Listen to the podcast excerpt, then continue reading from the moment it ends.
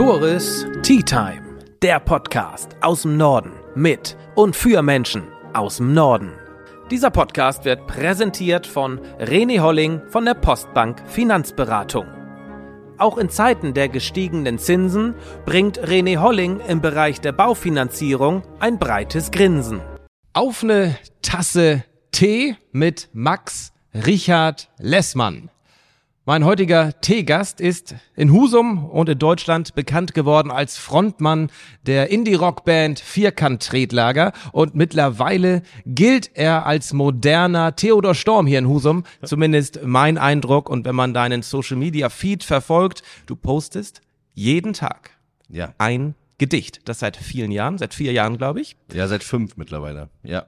Ja. Wollen wir gleich noch drüber sprechen? So kennt man dich mittlerweile. Ein Wandel ist auch in dir Mhm. vollzogen worden von dem Frontmann einer Band hin zum Songwriter, hin zum Poeten, hin zum Podcaster Mhm. Ja. und jetzt wieder zurück zu den Husumer Hafentagen Ja.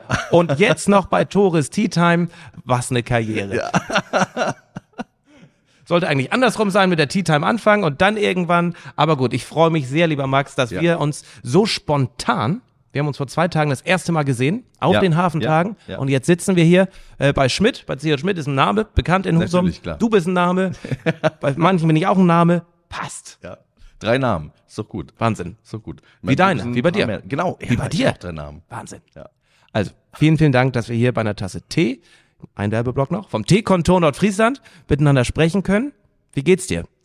Mir geht's gut. Ich, äh, ich find's schön, hier zu sein und vor allem auch, wenn ein bisschen Rummel da ist. Normalerweise komme ich vor allem hierhin zurück, um ein bisschen Ruhe zu haben. Ja, da hast du ja ein super Wochenende. ja, ja genau. So, genau. So war es ungefähr. So war es ungefähr. Wir hatten einen kleinen Fan-Moment fast hierbei. Musste Ja. kurz unterbrochen werden, unser Gespräch.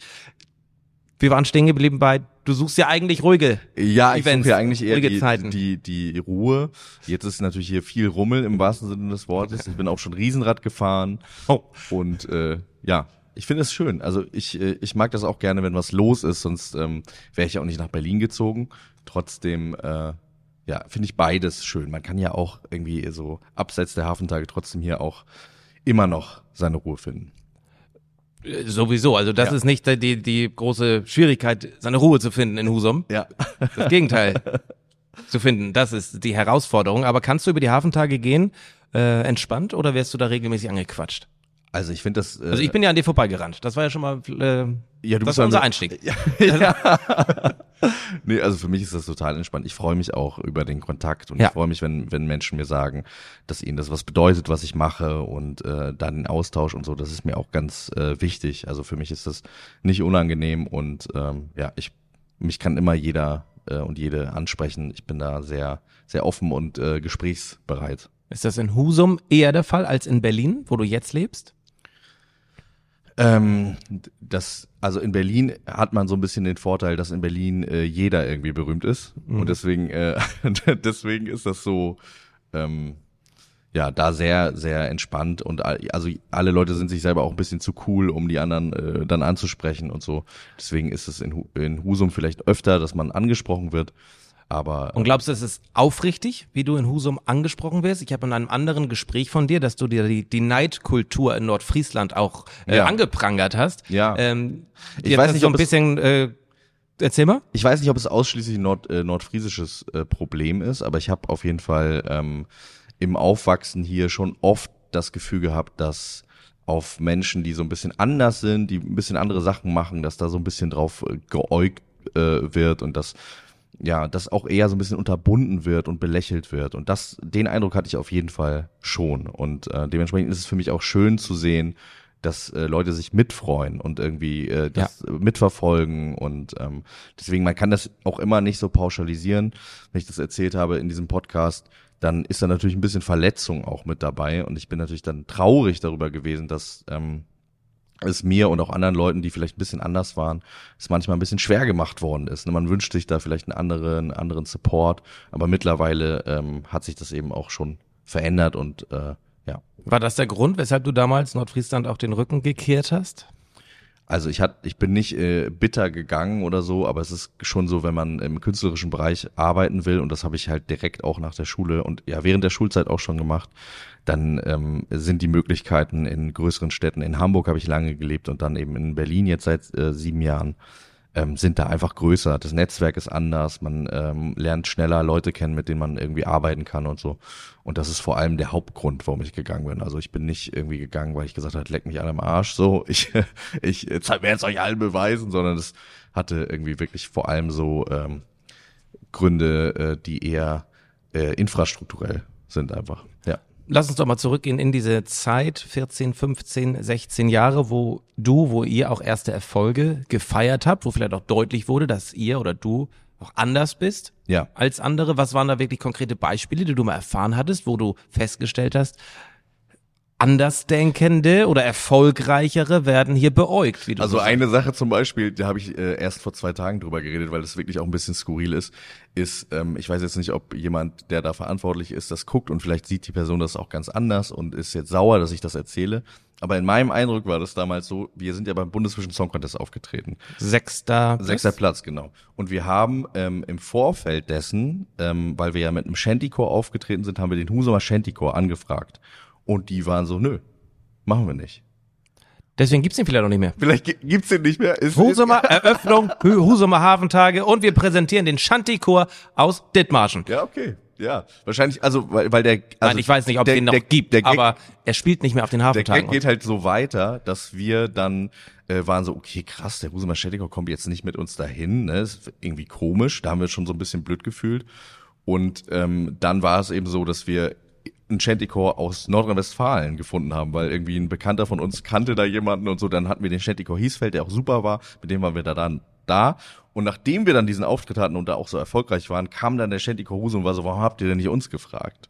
Und das ist so ein bisschen so, das meine ich so ein bisschen. Also da ist man, man ist, glaube ich, hier manchmal ein bisschen vorsichtig und um es nett zu formulieren und nicht so offen solchen Sachen gegenüber und ärgert sich dann hinterher. Und das, das würde ich mir so ein bisschen anders wünschen. Oder wir hätten das sehr, sehr gerne natürlich mit dem Husumer Shantycore gemacht.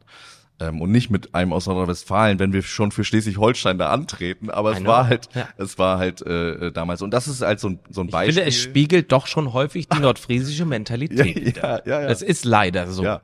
Gerade ähm, was Neues, das genau. wird beäugt, das wird hinterfragt, das wird kritisiert, bis es erfolgreich ist. Ja, ja. Und das, also wie gesagt, das ist, ähm, das finde ich so ein bisschen schade. So und das würde ich mir vielleicht auch in der Zukunft auch für Menschen, die jetzt, die jetzt irgendwie jung sind, äh, ähm, äh, also ich habe zum Beispiel auch in meiner Schule gelesen ähm, zu meinem letzten Gedichtband, weil ich mir einfach gewünscht habe, dass da vielleicht ein oder zwei Personen sind, die irgendwie das Gefühl haben, ach krass, es gibt ja auch einen anderen Weg, wie man irgendwie ähm, Karriere machen kann oder wie, wie man irgendwie leben kann. Ähm, es gibt nicht irgendwie nur die festgefahrenen, eingefahrenen Bahnen und ich glaube, dass da manchmal so ein bisschen die Vorbilder vielleicht in der kleinen Stadt, jetzt gar nicht nur in Husum oder nur in Nordfriesland, aber in kleinen Städten fehlen da manchmal eben die Vorbilder. Und ähm, ohne dass ich mich jetzt hochstilisieren will als wahnsinnig tolles Vorbild, glaube ich, ist es trotzdem schön zu sehen, dass es, wie gesagt, äh, andere als die eingefahrenen vorbestimmten Wege gibt äh, und man irgendwie auch ganz andere Sachen machen kann. Ja. Hast du damals gedacht, mit 15 Jahren, als ihr Vierkant-Tretlager gerade gegründet hatte, erste Erfolge hattet, dass es jetzt 15 Jahre später, dass du jetzt hier sitzt, als nicht mehr Frontmann dieser Band, sondern eher als, als Poet, als Songwriter? Hast du das damals dir so vorgestellt? Ich meine, es war auch eine Rockband. Es war eine Rockband, ja. Ich habe mir nie Pläne gemacht. Also ich mache mir auch jetzt keine Pläne. Wenn jemand mich fragt, wo ich mich in fünf Jahren sehe, dann kann ich das nicht beantworten. Für mich haben sich die Dinge immer sehr natürlich, organisch so weiterentwickelt. Ich habe einfach immer ähm, Sachen so lange gemacht, wie sie für mich irgendwie sinnvoll äh, erschienen, also vor allem emotional. Ich habe gar nicht so irgendwie da jetzt große wirtschaftliche Pläne gehabt, so, sondern ich habe immer gedacht, kann ich das jetzt gerade, fühlt sich das für mich gut an? Ähm, und habe das dann so lange gemacht und bin immer von einem zum nächsten gekommen. Bin über die Band damals ja an viele Menschen geraten. Geraten klingt so negativ. Wollte ich gerade sagen, das klingt negativ. nee, an sagst du aber, das sagst du aber bestimmt nicht. Äh, nee, äh, also ganz unbewusst. Nee, schon. Das war das, das war das war das falsche Wort. Also ich bin, ähm, ich habe. Passiert dir das, falsche Wörter auszusprechen, zu schreiben? Ne, man, manchmal schon. Ne, manchmal. aber da kreierst du denn was draus. Ja, also ich glaube, dass, äh, also um da vielleicht mal ganz kurz drauf zu kommen, wenn wenn es darum geht, ähm, viele Leute fragen mich, hast du nie eine Schreibblockade oder so? Und sowas habe ich tatsächlich nicht, weil ich mir selber nichts verbiete. Und wenn ich irgendwas aufschreibe, dann gucke ich mir das erstmal an und gucke erstmal, okay, ähm, ich lasse es erstmal laufen und dann stehen da vielleicht Sachen, die ich gar nicht so sagen wollte und dann kann man, wie du äh, sagst, aber weiter drauf rumdenken und das irgendwie weiter verwenden und das ist eigentlich ganz interessant. Wenn man es laufen lässt, dann gibt sowas gar nicht. Was ich aber eigentlich sagen wollte ist, also ich bin an Leute geraten, Ja. ähm, aber im positiven Sinne. Also ich habe tolle Leute kennengelernt, ähm, mit denen ich dann gearbeitet habe, arbeiten durfte, Lieder geschrieben habe und so. Und das hat sich dann irgendwie weiterentwickelt. Ich habe direkt nach der Schule, ich habe viele Schreibjobs gemacht, einfach auch um Geld zu verdienen, habe Pressetexte geschrieben, habe für Labels irgendwie äh, Alben angehört und dann irgendwie da Sachen äh, für gemacht und so weiter und so fort. Und ähm, ja, bin immer irgendwie den nächsten logischen Schritt so gegangen, Schritt für Schritt weiter. Und ich glaube, dass, dass ähm, da, immer wenn ich zurückgekommen bin nach Husum, haben viele Leute auch gefragt, ja und, was machst du denn und kann man denn davon leben und so. Und das ist, ja, das ist die, die alte klassische Frage. Stimmt. Aber was ich dazu nochmal sagen möchte ist, Was hast du eigentlich gelernt? Das ist wahrscheinlich eine weitere Frage. Ja, kann ich dir auch Hast du eigentlich was ordentliches gelernt? Beantworte ich dir, beantworte ich dir gerne. Ähm, also, was ich sagen wollte ist, ich habe ähm, die Menschen, die mich das gefragt haben, waren ja großenteils auch Leute, die mit mir zusammen zur Schule gegangen sind. Und diese Ja. ganze Zeit, über die sie mich das gefragt haben, waren die selber in der Ausbildung, waren irgendwie äh, ähm, äh, noch Studentinnen, Studenten. Das heißt, die haben zu dem Zeitpunkt jetzt auch nicht das große Geld verdient. Und ich habe halt eine andere Art der Ausbildung genossen. Eine Ausbildung, bei der man keinen Zettel kriegt. Also ich habe nichts gelernt im Prinzip. Also ich habe viele Sachen gelernt, aber ich habe das eben auf eine andere Art und Weise gelernt. Und ähm, der Zeitpunkt, an dem ich dann angefangen habe, wirklich Geld zu verdienen und gutes Geld zu verdienen, das war bei mir ungefähr der Zeitpunkt, wo es bei den anderen auch so war, dass die einen beruflichen Einstieg hatten nach ihrem Studium. Also das hat nicht länger gedauert. Das hat ja genauso lange gedauert. Also, man kann sagen, du hast weder eine Lehre noch ein Studium, du hast einen Schulabschluss. Ja, That's it. Ja. Und das ist ja nicht verkehrt. Das ist ja die Quintessenz. Ja, ja genau. daraus. genau. Also wie gesagt, also ich glaube, dass das Wichtige und das Entscheidende und warum auch meine Eltern irgendwie ähm, das okay fanden, die sich natürlich Ist das auch so? Dein Vater ist, glaube ich, Lehrer. mein Vater ist Lehrer, genau. Meine Mutter ist äh, äh, Floristin, die hat einen Laden in Husum. Ja. Und die haben natürlich auch irgendwie gemerkt, okay, der Junge ist nicht auf den Kopf gefallen, äh, der könnte natürlich irgendwie studieren und so. Und Ja. die haben dann aber trotzdem auch gemerkt, ich habe halt nie aufgehört, irgendwas zu machen. Also Ja. ich habe nie durchgehangen, ich habe nie irgendwie, ähm, trotz mentaler Probleme, die ich irgendwie auch seit meiner Kindheit habe, ich habe immer weitergemacht und ich habe immer wieder neue Wege gefunden, für mich irgendwie zu arbeiten. Und ich glaube, das ist, das ist so ein bisschen das Entscheidende. Ich, ich glaube, dass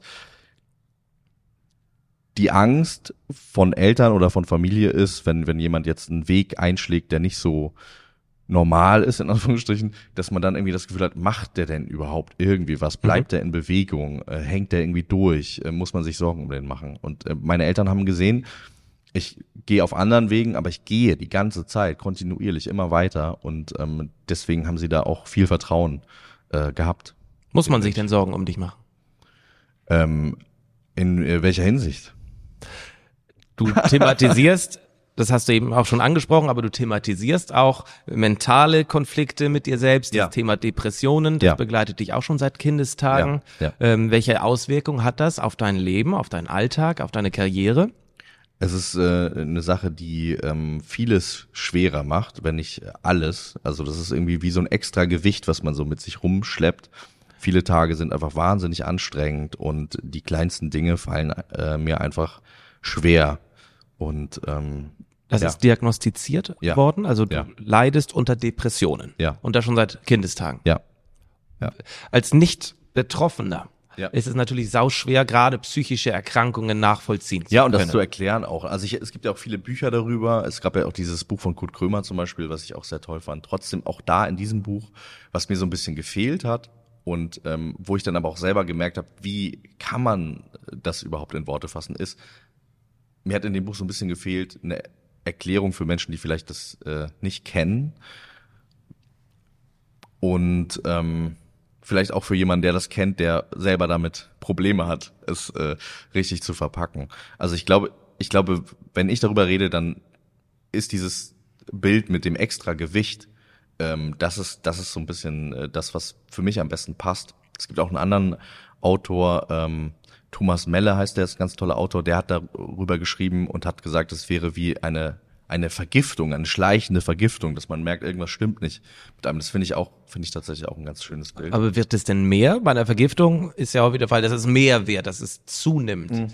Ähm, ist ja. das so? Ja, ja, also das ist, ähm, ich kann jetzt nur von mir sprechen. Ja. Aber bei mir ist es auf jeden Fall so, dass, dass es gerade in, in Zeiten, in denen sehr viel Druck äh, herrscht und das ist als Selbstständiger ist es äh, Omnipräsent. omnipräsent und man muss da sehr, sehr gut auf sich aufpassen. Und wenn, wenn man merkt, es fängt jetzt gerade wieder an und man macht einfach so weiter wie gewohnt, ähm, das kann man sich ungefähr so vorstellen wie mit, äh, ähm, wenn man jetzt einen Marathon läuft und ab Kilometer 10 fängt jemand an und packt jedes, jeden Kilometer dir einen Stein in den Rucksack und äh, du läufst aber so weiter, als wäre nichts, ne? Wirst du, wirst du irgendwann zusammenbrechen. Und so ähnlich ist es auch mit der Depression, die sich oft irgendwie einschleicht und immer stärker wird. Und ähm, wenn man dann nicht dagegen angeht, wenn man sich nicht in Ja, professionelle Hilfe begibt, ähm, äh, ich, ich war auch äh, schon in Kliniken, ich bin äh, seit Jahren in äh, ambulanter Therapie. Das sind äh, Sachen, die heute ja immer noch Tabus sind, so ähm, weniger, aber immer noch. Und äh, mir ist es wichtig, einfach auch in meiner öffentlichen Rolle darüber zu sprechen, damit vielleicht ein Mensch das hier jetzt sieht auch und sagt, ja, nee, äh, ich, ich kümmere mich darum, ich kümmere mich um mich, ich bin mir das wert ähm, und mir ist es vielleicht egal, was andere Leute auch dazu sagen, weil ich habe irgendwie, gerade wenn du jemand bist, der was anderes macht, sagen ja Leute, oh, du bist komisch und keine Ahnung, was ist denn mit dir los und so. Und dann möchtest du gerade als junger Mensch, so ging es mir zumindest, denen ja nicht recht geben, indem man sich in Therapie begibt und, und, und so. Und ähm, das war das Beste, was ich aber jemals gemacht habe, da irgendwie äh, ähm, ja da was zu machen. Und ich habe das erst irgendwie Anfang 20 gemacht und ähm, dann eben auch verstanden, dass ich dieses Gefühl und diese diese Schwierigkeiten, die ich irgendwie mein Leben lang hatte, dass es schon immer das war. Das ist das äh, ähm, ja dass dass es einen Grund gibt dafür, dass mir gewisse Dinge so schwer fallen. Ich glaube, wir sind uns einig, dass Social Media nicht unbedingt förderlich für eine tolle Gesellschaft ist, aber in dem Zusammenhang, was das Thema Zuspruch auch angeht, ist es wahrscheinlich auch für dich ein, eine große Hilfe, wenn du dich dieser Thematik öffnest, darüber sprichst und Zuspruch erhältst. Ich weiß gar nicht, ob ich äh, sagen würde, dass Social Media für eine Gesellschaft nicht so gut ist, weil also Da, oh, das, Ja. das höre ich, das höre ich selten. Da Ja. bin ich aber auch ganz gespannt und ganz ohr jetzt. Also, ich glaube, Social Media ist in erster Linie ein Medium. Und ähm, man kann dieses Ein Medium. süchtig machendes Medium. Ja, man kann, ja, man kann dieses Medium ja aber beliebig füllen. Und du kannst Mhm. da Inhalte ähm, konsumieren, produzieren, die süchtig machen, die vielleicht auch ein bisschen blöd machen, die äh, oberflächlich sind. Du kannst aber Ja. genauso gut dieses Medium und das ist halt das Tolle. Also wenn du jetzt, wenn du jetzt, wenn jetzt jemand das hier sieht, der ist 14, der wohnt in Husum und ist so, ich male gerne, ich äh, mache gerne Musik, ich äh, äh, schreibe, ich tanze. Dann gab es noch nie so eine tolle Möglichkeit, das irgendwie mit der Welt zu teilen und wirklich aus dem Nichts heraus. Und mittlerweile ist es ja auch so, als wir angefangen haben, Musik zu machen, als es jetzt irgendwie der alte Mann erzählt von, ne? Aber als wir angefangen haben, Musik zu machen, war das so, dass es unglaublich teuer war, Musik aufzunehmen. Und wir mussten uns damals, als wir 15 waren, mussten wir uns von verschiedenen Leuten Geld leihen, um ins Studio gehen zu können. Wir mussten uns, glaube ich, damals 15.000 Euro irgendwie so zusammenleihen, haben das auch relativ schnell zurückzahlen können, dann über Auftritte und so. Trotzdem äh, ist, also wenn, wenn, wenn man diese Summe jetzt hätte, könnte man sich das krasseste Equipment für zu Hause kaufen. Und du könntest das immer wieder machen. Du müsstest äh, quasi, äh, du musst ja nicht mehr so viel Geld investieren, um tolles Equipment zu haben, um zu Hause Musik aufzunehmen.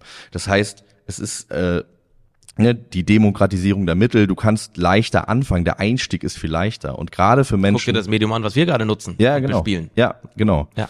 Und ähm, äh, es ist viel schnell. Deswegen, also ich muss sagen, für für ähm, Menschen im äh, künstlerischen, im kreativen Bereich ist äh, Social Media ein äh, wahnsinniger Segen auch. Also natürlich ist, gibt's viele Sachen, die doof sind. Menschen vergleichen sich miteinander. Ähm, früher haben sich Leute verglichen mit Bildern in Magazinen, heute vergleichen Ja. sie sich mit Instagram. Also das ist halt, das ist irgendwie. Also, aber ein Magazin ist endlich. Social Media nicht. aber es kommt ja nicht. Aber es kommt ja jeden, jede Woche dann wieder ein neues Magazin raus. Das stimmt. Ne? Also de deswegen natürlich, also man kann da doomscrollen, kann für immer äh, da irgendwie hängen bleiben, aber am Ende des Tages ist es die Verantwortung des Konsumenten auch, was er sich reinzieht und ähm, äh, was er was er da so macht. Also ich glaube, wir sind da mündiger, als wir uns manchmal zutrauen und wir können Social Media als total tolles Tool äh, benutzen, um uns zu informieren, um uns auszutauschen, um uns auch unterhalten zu lassen natürlich, aber ähm, ja. Soll jetzt auch kein Social Media äh, Podcast werden, aber dieses Thema Informieren über Social ist aufgrund dieser Algorithmen natürlich auch immer zu hinterfragen. Ja, ja Ne, klar. man konsumiert ja ziemlich einseitig dann. Das ist richtig, aber lass mal über Konsum bei Social Media auf deiner Seite Ja. sprechen. Was kann man für diejenigen, die deinen Feed noch nicht kennen? Und ich rate euch, schaut's euch mal an, Max Richard Lessmann. Äh, was findet man bei dir? Was äh, postest du da täglich? Ich poste jeden Tag ein Gedicht. Seit, wie gesagt, so fünf Jahren ungefähr kommt da jeden Tag äh, ein Gedicht.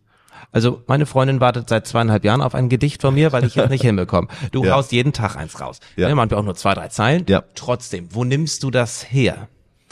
Das ist so ein bisschen dieses. Ähm, hast du schon mal Dankbarkeitsjournal geschrieben?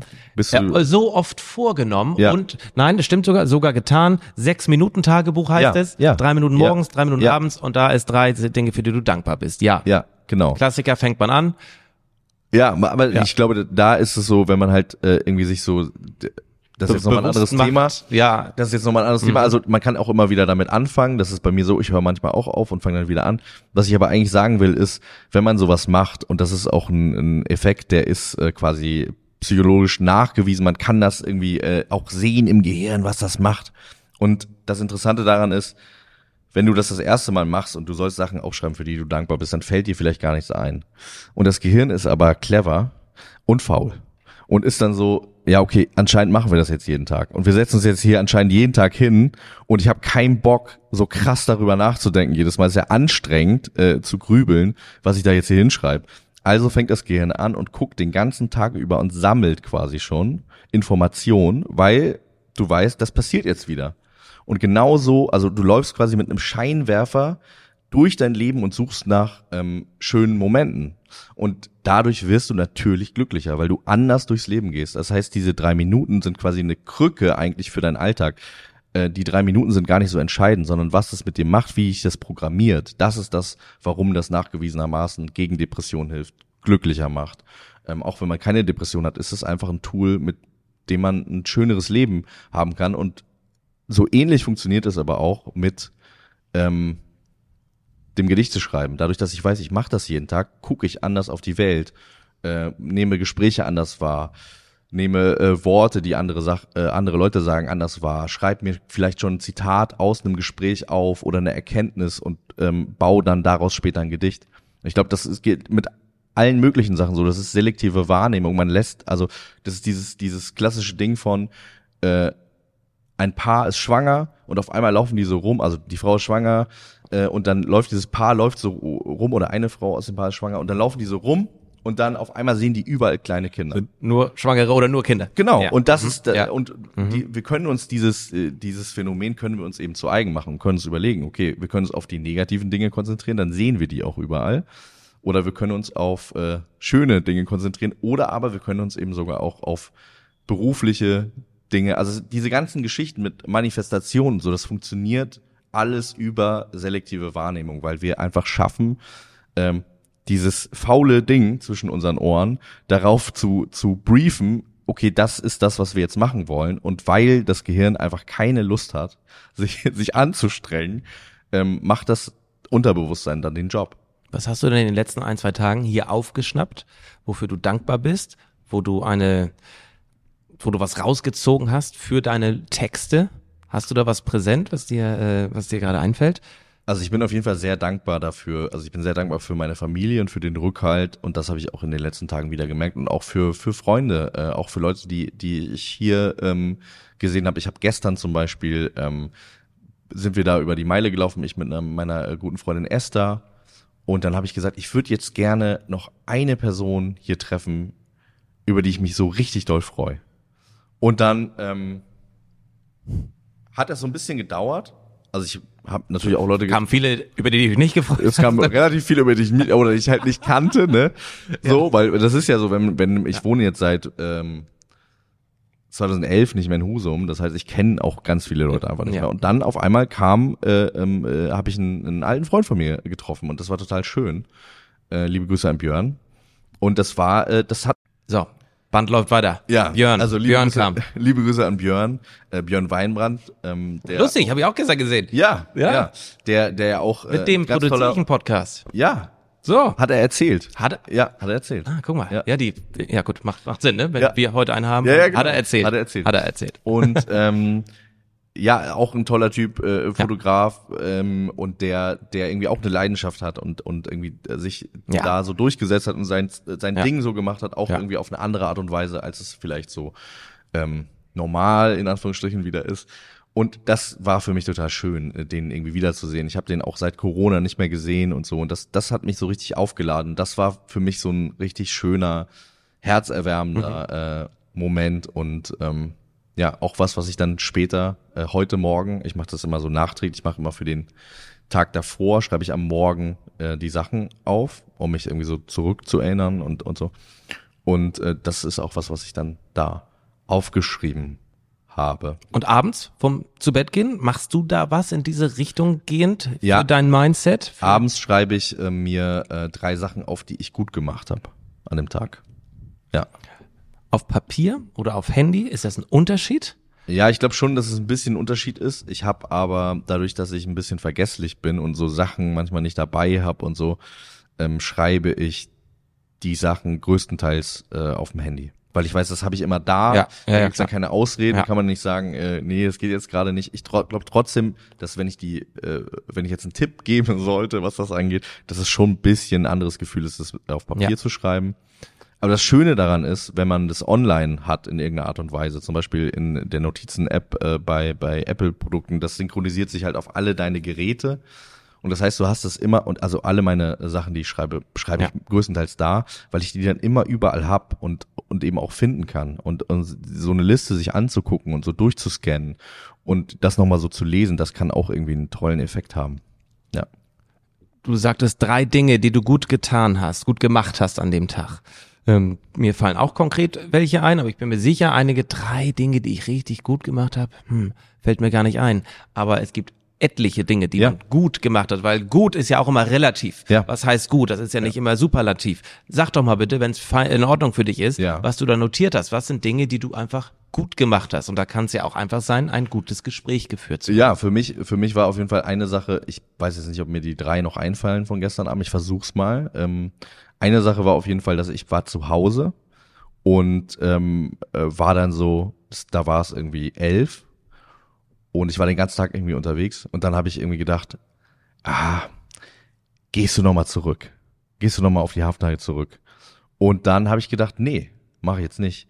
Ich habe äh, morgen dieses Gespräch, ich habe auch noch irgendwie ein paar andere Sachen heute, die irgendwie wichtig sind, für die ich irgendwie ähm, Kapazitäten brauche und ähm, bin dann ins Bett gegangen und habe äh, gelesen noch und so. Und das, äh, das war für mich zum Beispiel eine Sache und das merke ich jetzt heute. Das war gut. Also wenn ich da jetzt noch bis halb drei irgendwie äh, auf der Meile gewesen wäre, dann wäre ich jetzt nicht so da und nicht so präsent und könnte die Dinge, die heute entscheidend sind, irgendwie nicht so angehen. Das ist, das ist eine Sache, darüber habe ich mich gefreut, weil ich hatte diesen Sog und habe gedacht, ah, hier äh, Fear of Missing Out, ich muss irgendwie noch äh, irgendwie los und äh, muss noch irgendwie was erleben.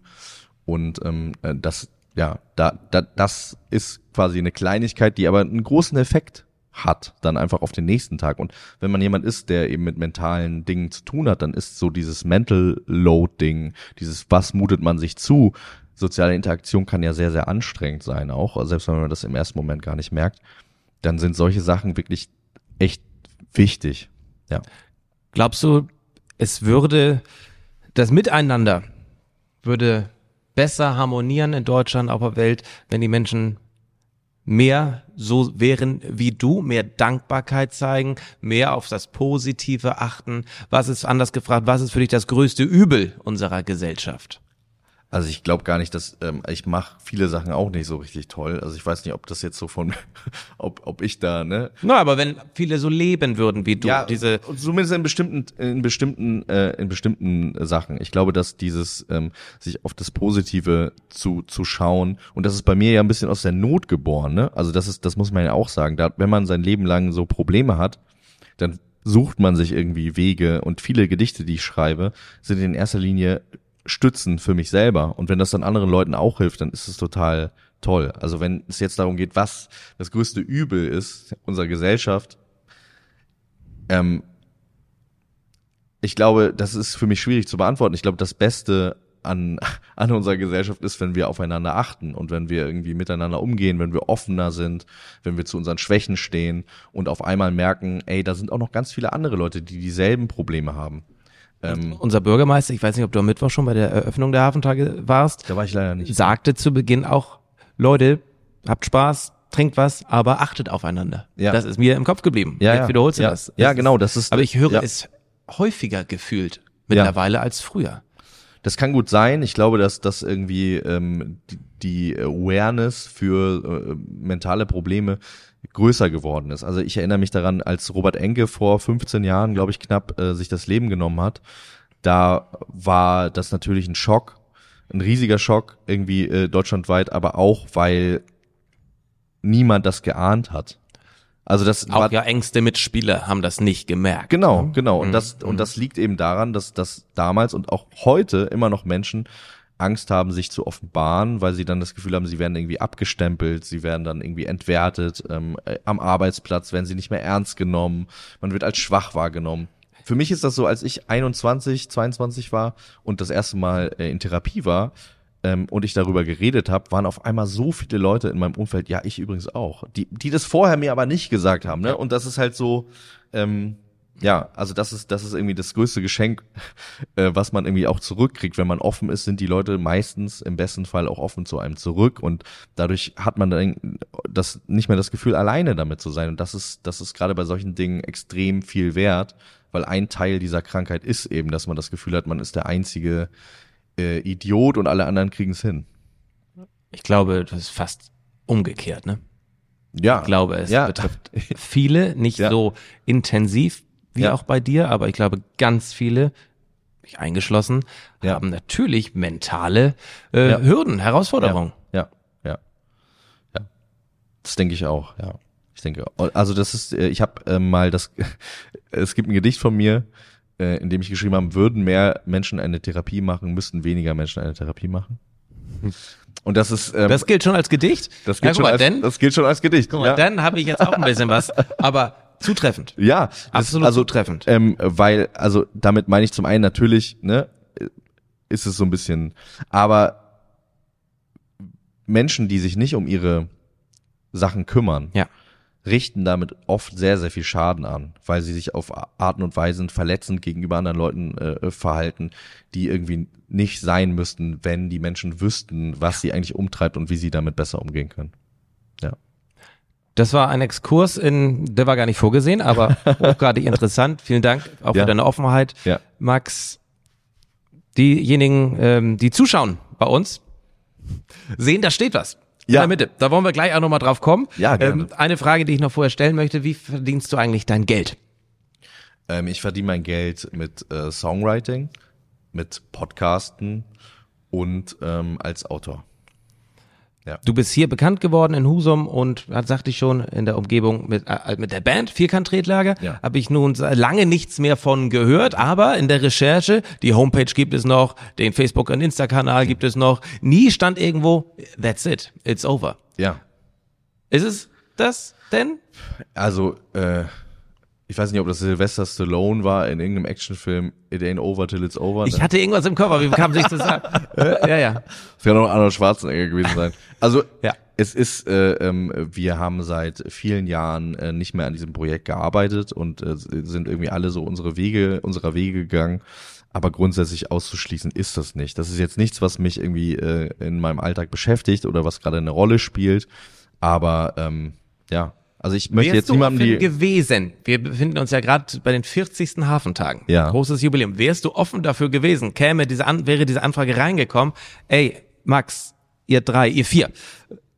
Hauptakt, Samstagabend, Vierkant-Tretlager, One More Time. Ja, ich glaube schon, ja. Ich glaube schon, dass äh, das äh, ja, jetzt müssen wir bis zum 50. warten.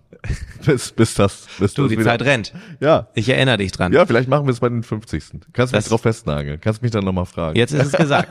Jetzt ist es gesagt. Ja, Fragen, genau. Fragen. Fragen, ja. Ja, ich meine, ich kann nicht für die anderen sprechen, ob die dann Nein. auch bereit wären, das zu machen. Nee. Aber äh, interessant wäre es auf jeden Fall. Man kann in anderen Gesprächen, Podcasts auch mehr über diese Thematik hören. Wie hat sich die Band entwickelt, auch inner, intern äh, und so weiter. Ja. Äh, nur abschließend ganz kurz gefragt, seid, habt ihr ein gutes Verhältnis zueinander oder ist es schon äh, zerrüttet? Ne, zerrüttet ist es nicht, aber wir haben kein Verhältnis miteinander. Also auch kein Kontaktaustausch. So. Nö, nee, also das ist irgendwie, ähm, ich bin dann damals aus Hamburg weggezogen und äh, die anderen haben sich auch irgendwie beruflich anders entwickelt und ähm, genau und haben äh, dann auch mit der mit der Musikszene irgendwie gar nicht mehr so viel zu tun gehabt und äh, dementsprechend hat sich das einfach Ja. so so ausgeschlichen. Ja, aber ich habe keinen Groll und ich freue mich, wenn ich wenn ich die sehe und so. Aber wir äh, stehen jetzt nicht in, in engem Kontakt. Aber ich glaube, das ist so ein bisschen so. Wir haben ja zehn Jahre sehr sehr intensiv miteinander verbracht und das ist wirklich ein bisschen wie eine Beziehung auch. Und man, äh, also ich glaube, dass gewisse Dinge haben einfach ihre Zeit und ähm, man kann diese Zeit eben strecken, wenn man sich nicht jeden Tag sieht zum Beispiel. Ja. Hält es manchmal länger. Ja. Und wir haben uns zehn Jahre lang fast jeden Tag gesehen. Und irgendwann ist halt einfach auch mal gut so. Und wie gesagt, vielleicht in, vielleicht in zehn Jahren äh, haben wir dann wieder Blut geleckt und sagen, wir, wir machen es nochmal für die Hafentage, für dich. Äh, Ähm, ein ja. anderer amerikanischer Showstar, Hulk Hogan, Ja. sagt äh, Never say never. Ja. Sagen vielleicht sagen wahrscheinlich viele, aber von ihm habe ich das im Kopf. Ja. Äh, also man weiß es nicht. Okay, wir warten ab. Solo-Projekte bei dir, Ja, ja. musikalisch. Ähm, es ging nach dem nicht offiziellen Ende von Vierkant-Tretlager. Ja, hast du ja ähm, als Solokünstler Ja. was gestartet. Ja. Was versucht, kann man sagen, oder was gestartet? Was, ähm, was, wie würdest du das einschätzen? Mm, Ich glaube, ich würde sagen, ich habe mir so ein bisschen einen Traum erfüllt. Ich habe Ja. da eine Musikrichtung irgendwie gemacht, die ich, die mir immer schon sehr am Herzen lag, die ich unbedingt mal machen wollte. Und ich habe aber zu dem Zeitpunkt auch schon ein bisschen gemerkt, dass Musik gar nicht so unbedingt das ist, was mir am allermeisten am Herzen liegt. Das wusste ich eigentlich auch schon vorher. Für mich war Musik immer ein Vehikel, um Texte zu schreiben. Das Und- hast du jetzt ja anderweitig entdeckt für dich, dieses Vehikel. Ja, genau. Ich habe einfach andere Wege gefunden, weil Musik Ja. ähm, ist sehr langsam. Also jetzt nicht mehr so langsam, wie als wir angefangen haben. Als wir angefangen haben, Musik zu machen, hast du einen Song aufgenommen und dann hat das irgendwie manchmal zwei, manchmal drei, manchmal vier Jahre gedauert, bis es überhaupt rausgekommen ist. So. Das ist jetzt viel, viel schneller, auch durch digitale Veröffentlichung. Ja. Das ist ja irgendwie, jetzt wieder der alte Mann erzählt von damals, aber das gab es damals ja in der Form auch noch nicht. Wenn du irgendwie was veröffentlicht hast, dann hat es einfach, äh, ja, es gab kein Spotify, als wir angefangen haben, Musik zu machen. So, das kann man sich jetzt nicht mehr vorstellen, aber das, äh, das war so. Es gab, man musste die CD kaufen und die irgendwie einlegen und so. Und es gab, glaube ich, ähm, bei iTunes konnte man das kaufen. Dreh dich mal um. War das die Zeit so? Das war ungefähr die Zeit. Ja, genau. so ungefähr sah das So hier ungefähr. aus. Ja, ja. So hat sich zumindest angefühlt. Und ähm, ja, Genau, du hast gefragt, ob es ein Anfang war oder ein Versuch. Also für mich war das vor allem, ich habe mit meinem Freund Sebastian Matzen dieses Album gemacht und äh, mit seinem Bruder Johannes und das war äh, einfach eine richtig tolle Zeit und hat wahnsinnig viel Spaß gemacht.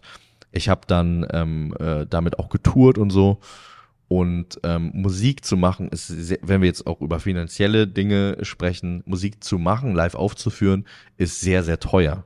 Ich habe eine sehr erfolgreiche Tour gespielt ähm, mit mit diesem Album. Kannst du da mal das, den Begriff erfolgreich definieren? Also wir haben uns quasi einen Rahmen gesetzt und wussten irgendwie, wir spielen in, in so und so äh, großen Läden und die waren dann alle ausverkauft. Und das Ja. ist in Gut. dem Fall dann Ja. Erfolg. Hätten wir in Ja. größeren Läden gespielt, wären die nicht ausverkauft gewesen, hätten wir uns nicht erfolgreich gefühlt vielleicht. Ja. Aber wenn man quasi realistische Ziele setzt und die dann erreicht, fühlt sich das wie ein Erfolg an.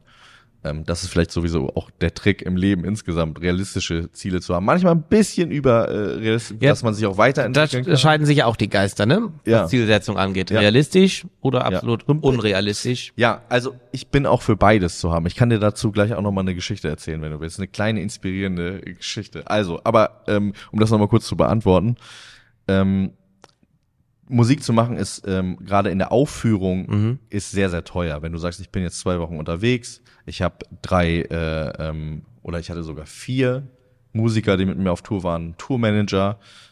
Wir haben ein Auto, das müssen wir tanken. Das ist jetzt langweilige Logistik, aber ich möchte das trotzdem einmal kurz sagen. Und dann ist es so, wir spielen zwei Wochen, jeder Abend ist ausverkauft, die Leute freuen sich total.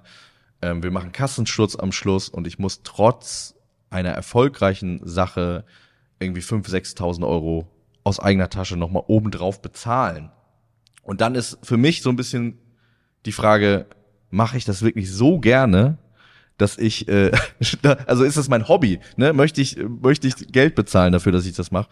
Und da war für mich klar, nee, mir geht es eigentlich um andere Sachen, die mir wichtiger sind. Also mir ist es wichtiger ähm, zu schreiben. Ich habe dann viel Songwriting gemacht, viel mit anderen KünstlerInnen zusammengeschrieben und äh, eben dann auch Schritt für Schritt diese Gedichte jeden Tag äh, angefangen irgendwann in diesem Zeitraum auch. Dann lass uns gleich mal über das Aufgeschriebene sprechen, was auch zu Papier gebracht worden ist. Aber Ja. erst einmal die inspirierende Geschichte. Die inspirierende Geschichte ist, ähm, wenn es um unrealistische Träume geht. Ja. Ne? Als wir angefangen haben mit der Band, da hatte ich irgendwann so ein Flash, wir waren 14 oder so, dann habe ich gesagt, wir spielen irgendwann beim Bundesvision Song Contest. Und dann haben die Leute gesagt, ja, hier, hier und so, so Mhm. auch die Jungs in der Band haben teilweise gesagt, du Willst du spinnst. noch einen Schluck Tee?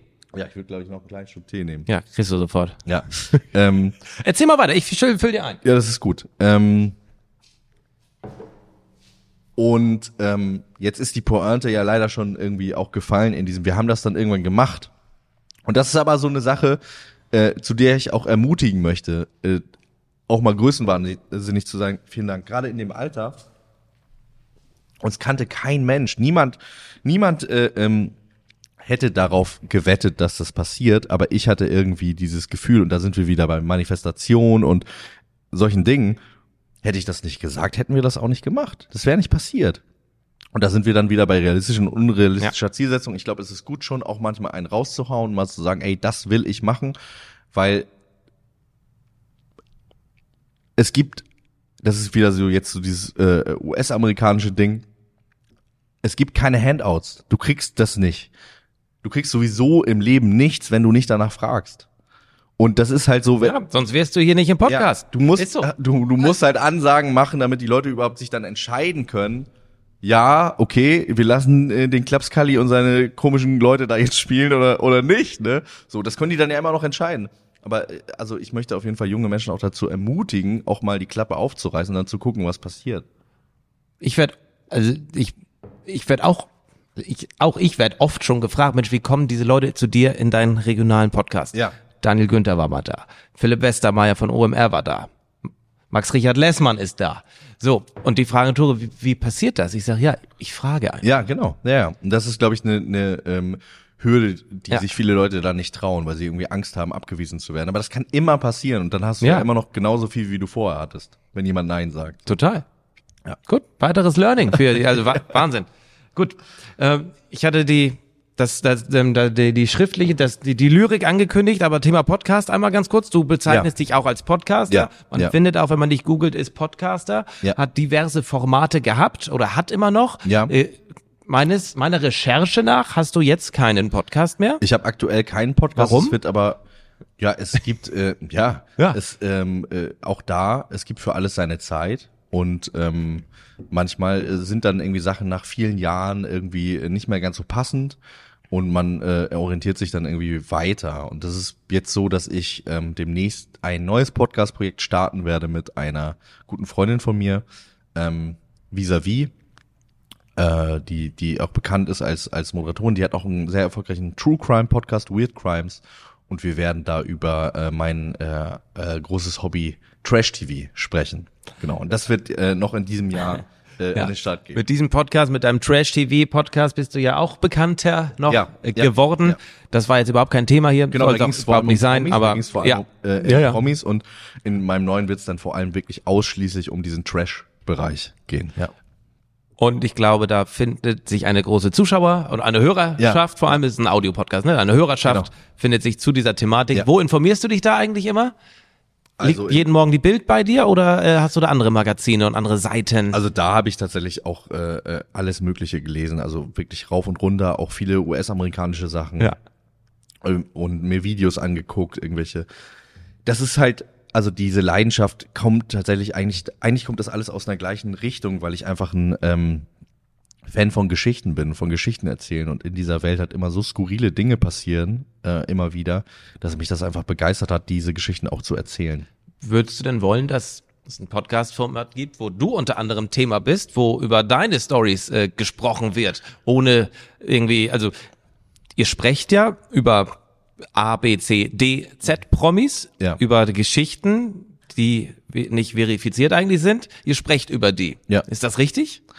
Ähm, das, der Podcast, den ich da lange hatte, der heißt ja Niemand muss ein Promi sein. Und das ist irgendwie auch schon die Antwort auf deine Frage. In dem Moment, in dem man sich in die Öffentlichkeit begibt, auch auf diese Art und Weise, wie das da viele tun, ähm, das ist eine Entscheidung. Ne? Das ist eine, das ist eine, äh, ähm, das ist eine Jobwahl, die gewisse Risiken hat. Das ist genauso wie wenn du jetzt irgendwie sagen würdest, okay, ich weiß ich nicht, ich bin Rennfahrer, dann kann man, es kann sein, dass ich einen Unfall haben werde. Die Wahrscheinlichkeit ist relativ groß. Ja. Wenn man sich in die Öffentlichkeit begibt, ist die Wahrscheinlichkeit, dass Und wenn ich ins Dschungelcamp gehe, kann es sein, dass, Dass ich eine Kakerlake Podcast esse. Über, ja, auch, und, ja, das und jemand und das ist Podcast die Folge dann. Genau, ja, ja, Ja, mhm, dass es thematisiert wird. Ja, ja. Und ähm, ich, mir war das immer ganz wichtig, die Leute nicht in die Pfanne zu hauen, mich nicht über die zu stellen, aber wenn jemand irgendwie Blödsinn macht, dann sage ich das auch so. Ja. Und ähm, gleichzeitig habe ich aber auch eine ganz große Liebe dafür und ähm, mag es einfach Leute anzugucken und mich über die zu freuen und so. Und das hat hatte bei mir nie so eine äh, menschenverachtende Komponente und das das habe ich auch einfach nicht in mir. Und Ja. Das möchte ich auch nicht machen. Das können irgendwie andere gerne machen. Aber für mich war das immer so, die Skurrilität zu sehen und irgendwie das Humorvolle und und darüber zu sprechen. So. Zum Ende hin wollen wir noch einmal über äh, dein Buch sprechen. Das ist ja nicht dein erstes Werk. Du hast ja schon mal deine ganzen Gedichte. Ein Teil damals. Also ja, nicht alle, das Genau. wäre ein bisschen, Ja. da wäre ein zu großes Buch dann, Ja. aber Teil deiner Gedichte veröffentlicht. Ja. Das ist wie lange her jetzt? Das ist gar nicht so lange. her. Das war letztes Jahr im November, also knapp. Ich erinnere mich an dein Opening, das, Ja. äh, das Pack-Opening quasi des Ja. äh, Buches. Okay, das ist auch schon wieder Zeitrennen, ne? Ja, Aha. Aber jetzt steht ja was anderes an. ja, Und es steht hier äh, vor uns. Die Sylter Welle. ja. Äh, das ist, glaube ich, auch ein, ein Schwimmbad auf Sylt. Das ist ein Schwimmbad auf Sylt und es ist auch ein, ähm, ein Apartmentkomplex direkt daneben. Okay. Genau. Und es geht vor allem eher um diesen Apartmentkomplex, also die, die Hauptfigur in dem Buch oder beziehungsweise der Ich-Erzähler, die Hauptfigur ist eigentlich jemand anders. Also wir gehen auch von den Gedichten weg zu einem Roman. Darum Ja, geht's genau, ja. Es genau. ist ein Roman, den ist du ein Roman, veröffentlichst. genau. Also du Ja. gehst ja noch mal einen Schritt weiter in Richtung Schriftsteller. Auf jeden Fall, ja. Ähm, und äh, ja, die, die, der Ich-Erzähler verbringt ähm, mit seinen Großeltern drei Tage äh, auf Sylt in, in äh, diesem Gebäudekomplex und ähm, ja, in diesen drei Tagen passieren einige Dinge. Ähm, das äh, Verhältnis der Großeltern und ihm wird so ein bisschen auf die Probe gestellt. Es gibt Generationskonflikte, es gibt aber auch schöne Momente und es wird so ein bisschen zurückgeschaut auf die letzten 20 Jahre, in denen die drei immer wieder zusammen Urlaub gemacht haben auf Sylt.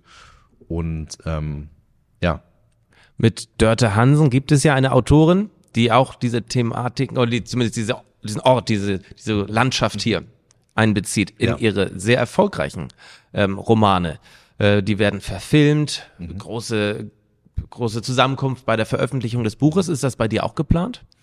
Also das Buch ist ja noch nicht äh, veröffentlicht. Aber deswegen- die Veröffentlichungsfeier ist ja äh, also. Veröffentlichungsfeier. So in die Ja, ja Richtung. genau. Es wird, wir, äh, es wird eine Premierenlesung geben in äh, Berlin jetzt irgendwie äh, übernächste Woche. Aber in Berlin, nicht in nicht nicht, in auf Sylt, nicht, nicht- in Nordfriesland. Ich werde ähm, doch, ich komme auch nach äh, Nordfriesland. Ich bin am 6.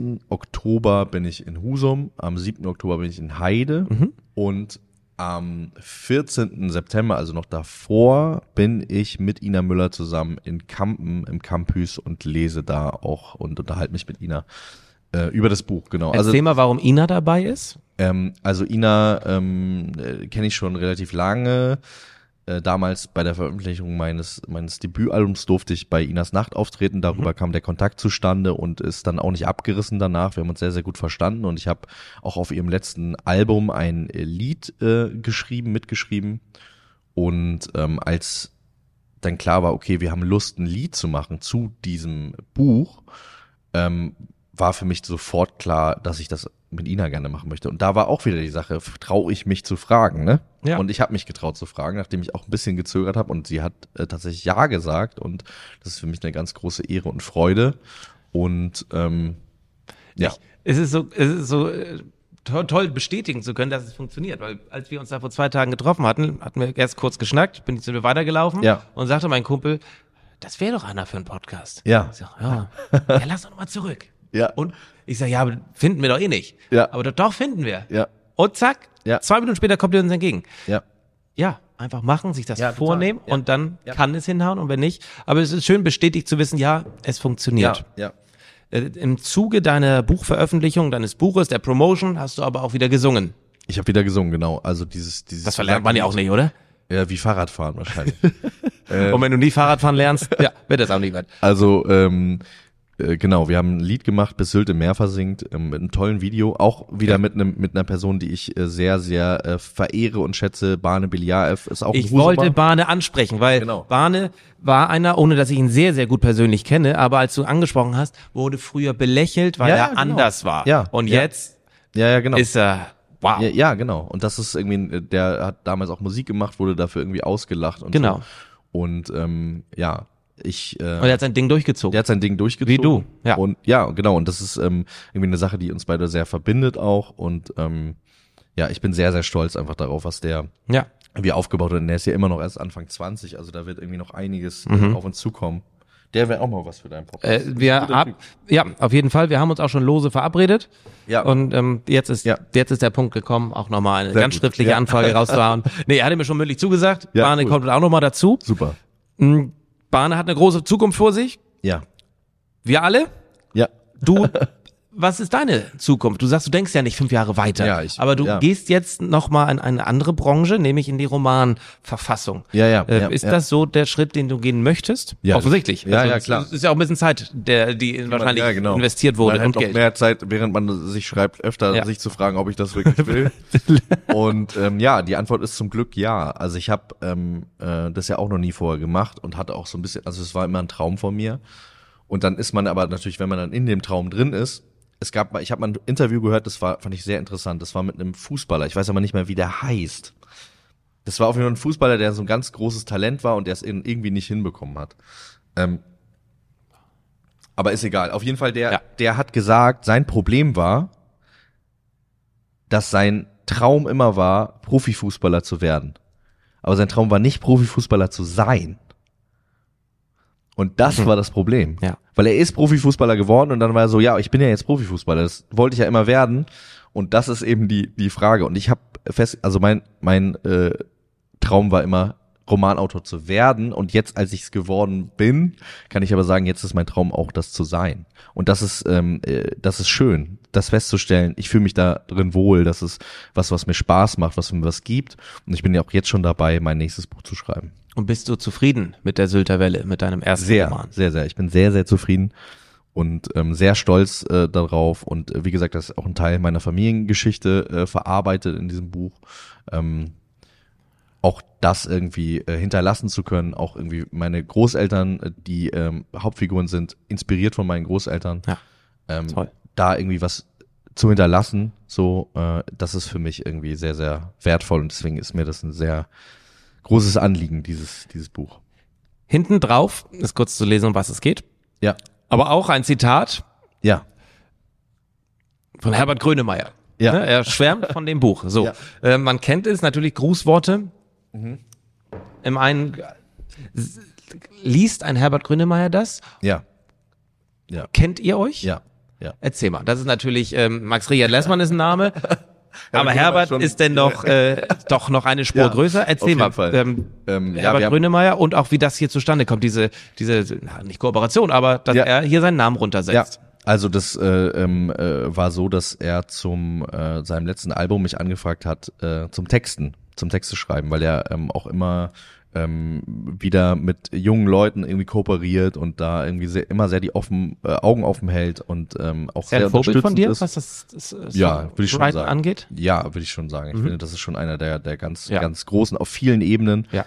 Und so wie ich ihn kennengelernt habe, ist der auch einfach ein wahnsinnig toller Mensch und hat mir auch in vielen Momenten, in denen es mir nicht gut ging, ähm, sehr weitergeholfen, sehr kluge Sachen gesagt. Wir haben tolle Telefonate gehabt, haben uns kaputt gelacht ähm, und äh, haben auch irgendwie im Studio äh, Zeit miteinander verbracht, die für mich sehr, sehr wertvoll war. Am Ende war es so, dass ich ähm, sechs, sieben Texte äh, äh, angeliefert habe für das Album, die dann aber eins zu eins nicht so auf das Album gekommen sind, äh, weil er da immer sehr groß, also er schreibt selber wahnsinnig äh, wahnsinnig viel und probiert dann ganz viel aus.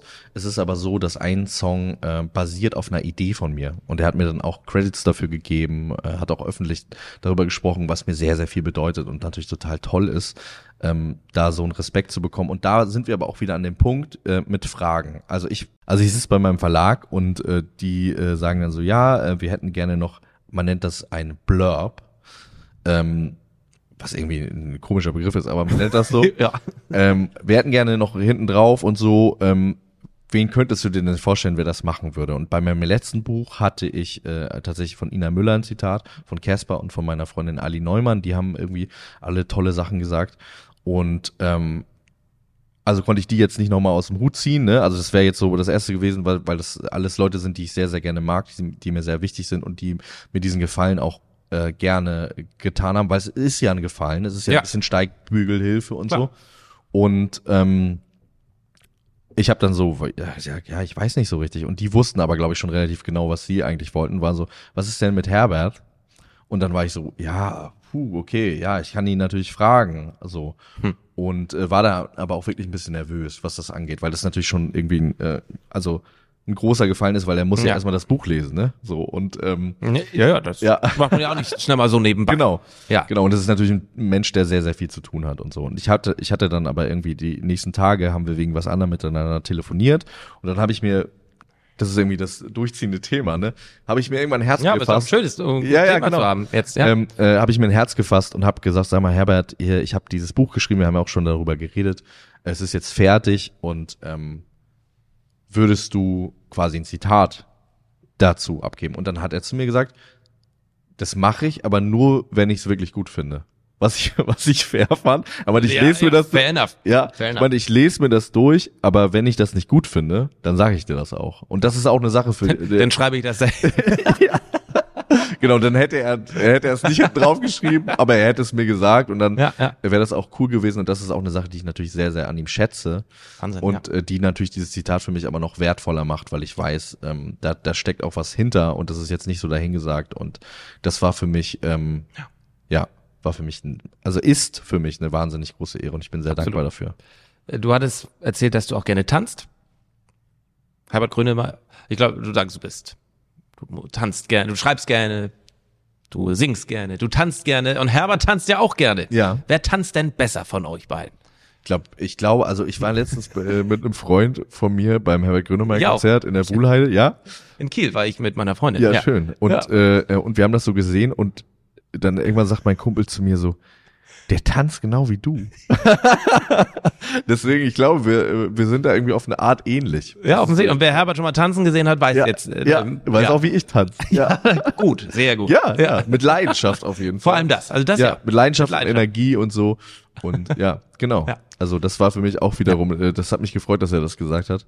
Und ja, Und es hat mich sehr gefreut, Max, dass du dir eine Stunde äh, Zeit genommen hast. Ja, Ich hatte sehr, eine halbe Stunde angekündigt. Wir sind jetzt bei knapp einer Stunde. Ja. Vielen Dank äh, für die Overtime. Meine letzte Frage ist, denn ich wollte schon immer mal, nämlich seit zwei Tagen genau, eine Tasse Tee mit dir trinken. Mit wem würdest du gerne mal eine Tasse Tee trinken, wenn du könntest? Hm, das ist jetzt eine sehr, sehr gute Frage. Ich habe wirklich das Glück gehabt, ähm, viele Leute auch schon zu treffen ähm, in, in der Zeit. Also mit Herbert Grönemeyer auf jeden Fall, mit Max Rabe äh, würde ich auch gerne mal eine Tasse. Das habe ich aber auch schon äh, jetzt letztens gemacht. Ja, dann- Video dann zählen die beiden nicht, dann Dann, dann, ja. dann sind die raus. Das waren auf jeden Fall aber zwei, die da oben auf der Liste standen. Ich sag jetzt was ein bisschen Kitschiges Bitte. Mit meinen Großeltern würde ich gerne noch die ein oder andere Tasse Tee trinken, Also weil das ist ja eine Sache, dem die Hint mit deinen Großeltern Ja, war, eben genau. war ich davon ausgegangen. Das Lass ist- es auch durchgehen, weil es passt. genau und das ist für mich, das ist für mich natürlich eine Sache, ähm, für die äh, dieses Buch irgendwie auch so ein bisschen stehen Ja. soll, dass man die Zeit mit diesen Menschen irgendwie nutzt, äh, solange sie noch da sind, so und äh, Leben die in Husum?